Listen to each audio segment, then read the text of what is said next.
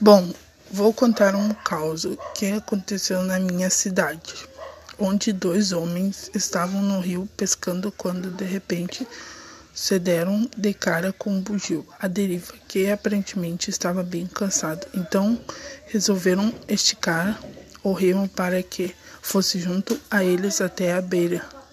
Foi quando o animal pulou para a ponte do barco e assim foi até o final na chegada, não desceu de primeiro, e sim quando um dos homens falou que ele poderia ir.